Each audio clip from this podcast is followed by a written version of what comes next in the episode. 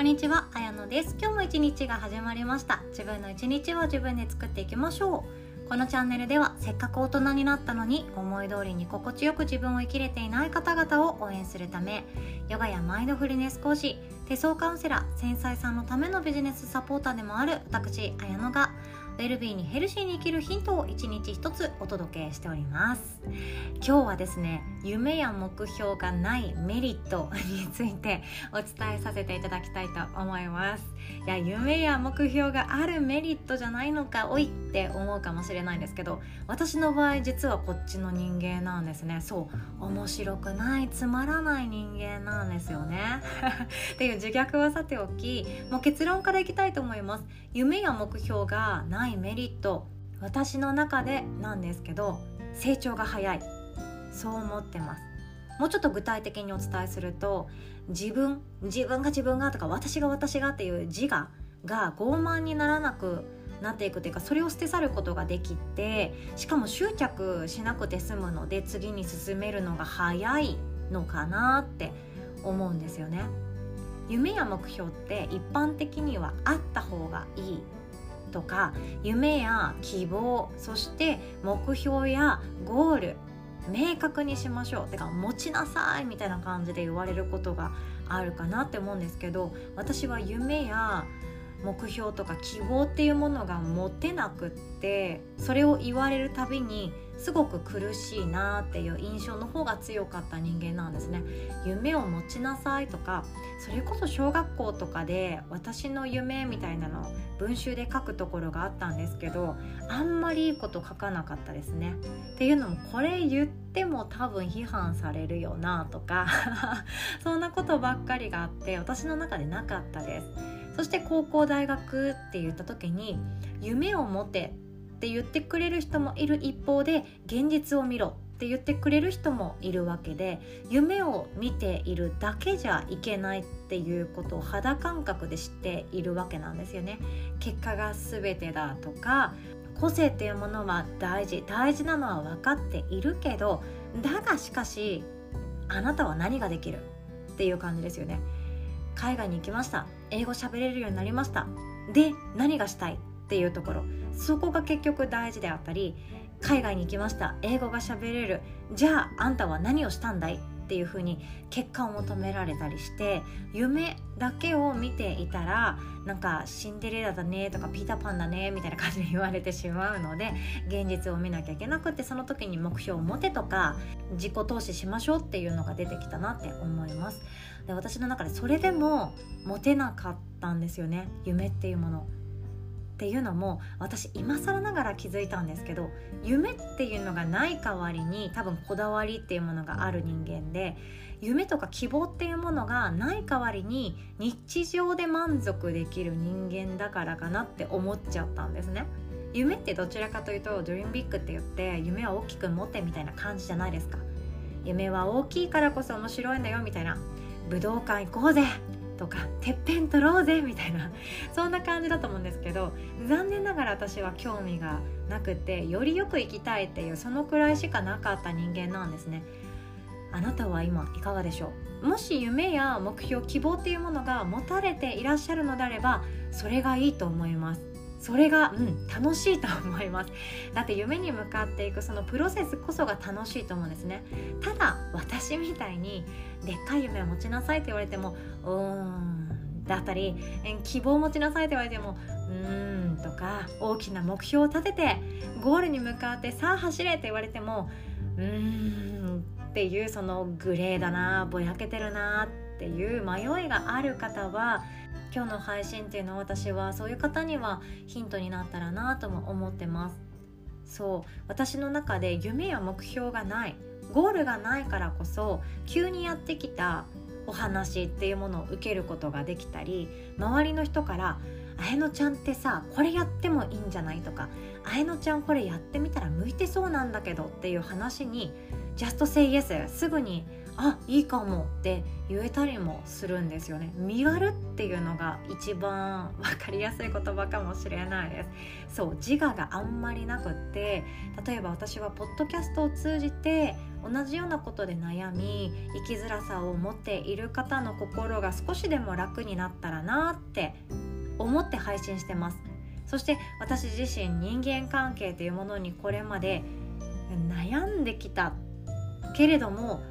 もうちょっと、うん、自分で考えたいそんな興味のある分野が人間関係なので人間関係を維持にしていくために学んだこととか自分が理解したこととかやっていること得たヒントっていうものをこのまんまあわよくば垂れ流し状態でシェアしていきたいって思っているわけなんですよね。私の中でポッドキャストでてっぺん取りたいとか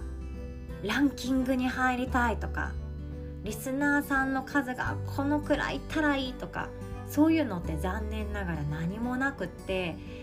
自分で言うのも残念だけど多分かなり淡白な人間なんですね。必要とされなくなったらいつでもやめる準備はできてます。でも私が喋りたいから今日も喋れます。誰か一人にでもありがとうって思ってもらえたりオンラインのワークショップとかセミナーとかで出会った方に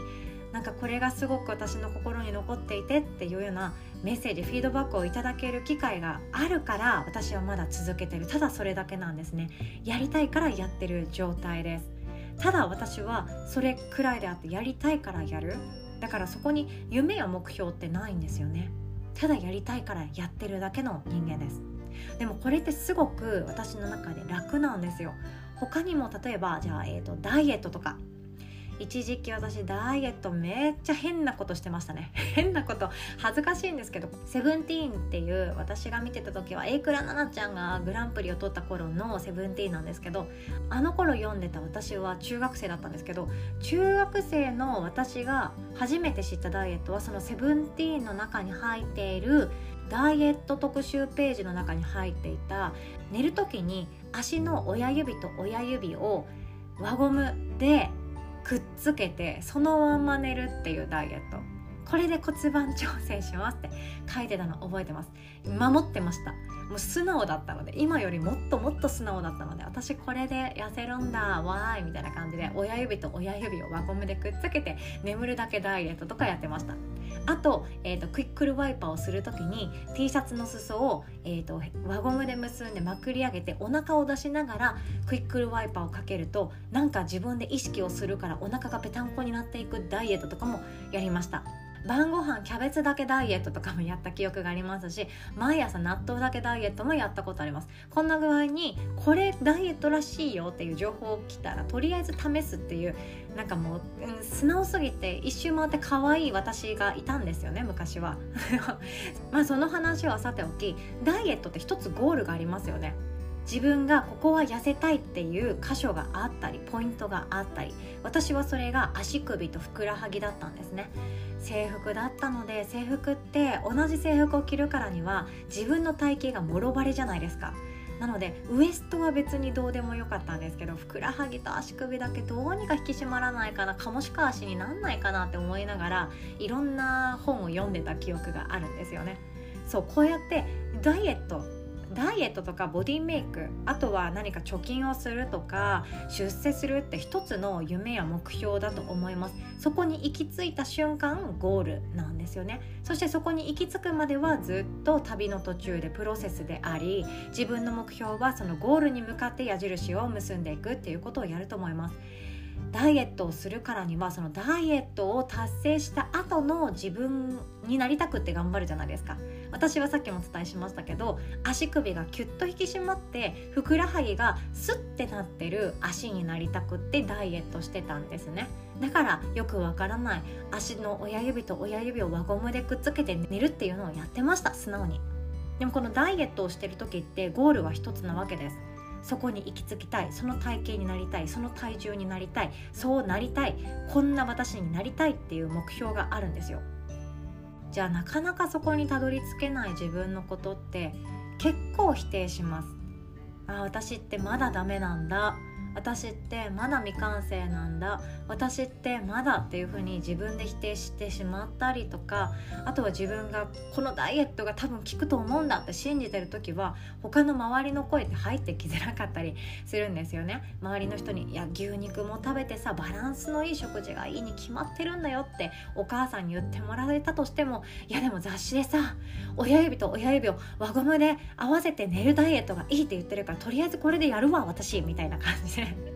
自分がこうしたいっていうのが強くある時って周りの意見が聞けなかったりとかこっちの方がいいんじゃないって言われても素直に方向転換できなかったり今やっているここまでやっているからもうちょっと頑張りたいっていうその自分に執着してしまったりしてなかなか成長できなかったりするなって思うんですね。っていう私の過去があるっていうのも私の中で夢や目標をあまり持っていないっていうのがそこにつながるかもしれないですね。私の場合夢や目標を持たない代わりに周りの人の話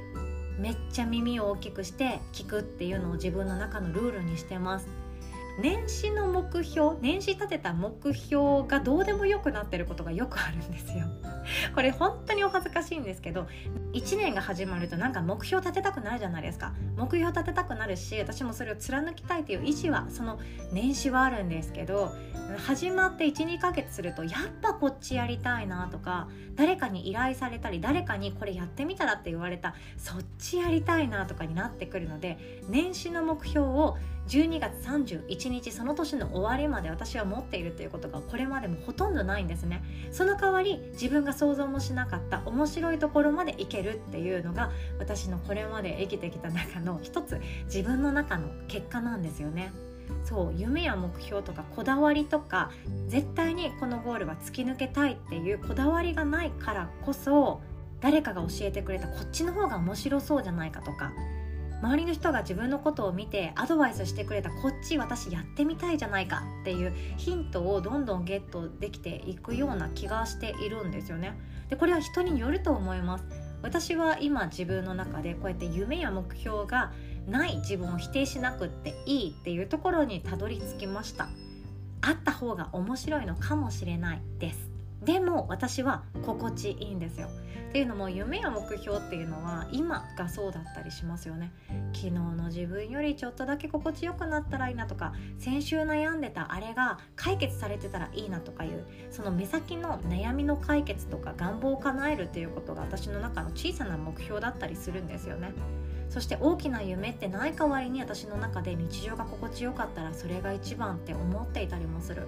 そんな風に誰かと比べなくていいなって思います。夢を持ってる人や希望を持ってる人大きな目標を持っている人すごい偉大なゴールを掲げていらっしゃる方みんなかっこいいって私は思ってます。これまでもいろんな方々の夢を聞いたりゴールの話を聞いたり私はここにたどり着きたいっていう宣言を聞いて